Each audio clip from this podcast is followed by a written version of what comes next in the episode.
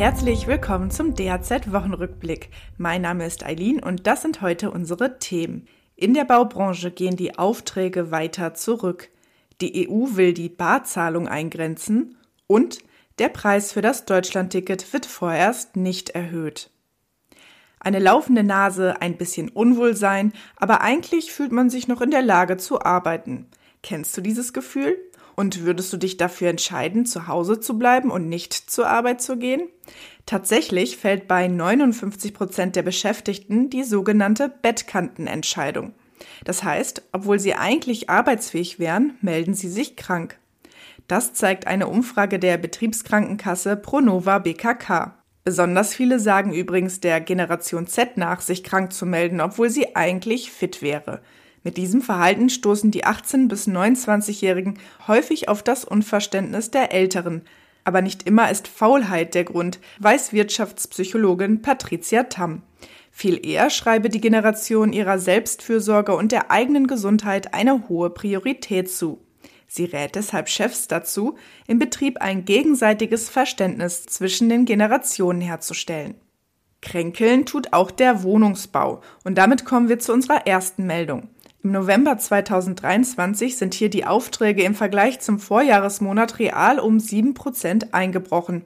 Das berichtet der Zentralverband des deutschen Baugewerbes. Dem Wohnungsbau machen seit längerer Zeit die Inflation und die gestiegenen Zinsen zu schaffen.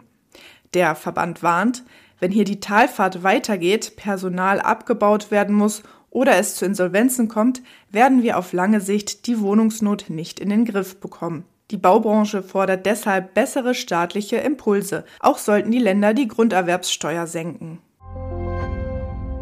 Mehr als 10.000 Euro in Bar zu bezahlen, das könnte in Deutschland bald künftig nicht mehr möglich sein.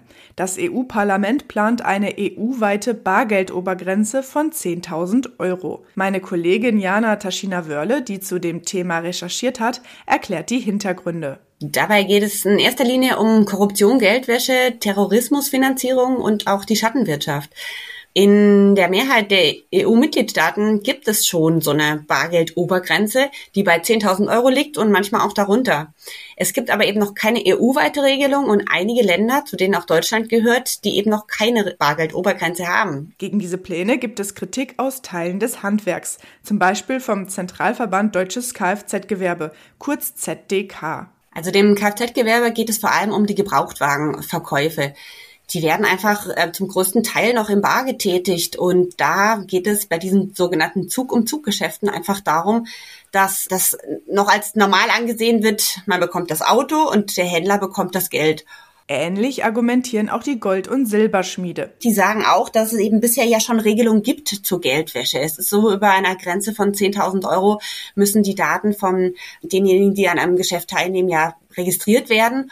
Und das würde ausreichen. Wenn man jetzt eine generelle Bargeldobergrenze einführt, würde das eher dazu führen, dass viele Geschäfte vielleicht nicht mehr zustande kommen, weil es eben auch bei den Gold- und Silberschmieden Standard ist, dass noch äh, auch bei Beträgen über 10.000 Euro manches Mal bar bezahlt wird. Wann das Gesetz in Kraft treten könnte, ist noch unklar. EU-Parlament und die Mitgliedstaaten müssen noch formal zustimmen. Nach Angaben des Parlaments sollen die neuen Regeln grundsätzlich drei Jahre nach Inkrafttreten gelten.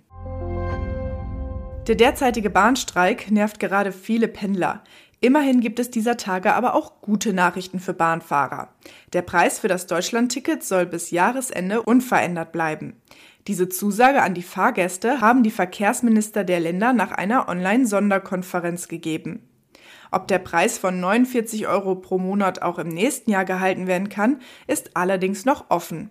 Arbeitgeber können ihren Beschäftigten das Deutschlandticket übrigens auch als Jobticket ausgeben. Arbeitnehmer zahlen dann nur noch 34,30 Euro oder weniger. Voraussetzung ist, dass Arbeitgeber mindestens 25 Prozent als Zuschuss geben. Dann gibt es vorerst bis Ende dieses Jahres zusätzlich 5 Prozent Preisabschlag vom Bund dazu. In diesem Sinne hoffentlich bald wieder gute Fahrt. Bis nächste Woche.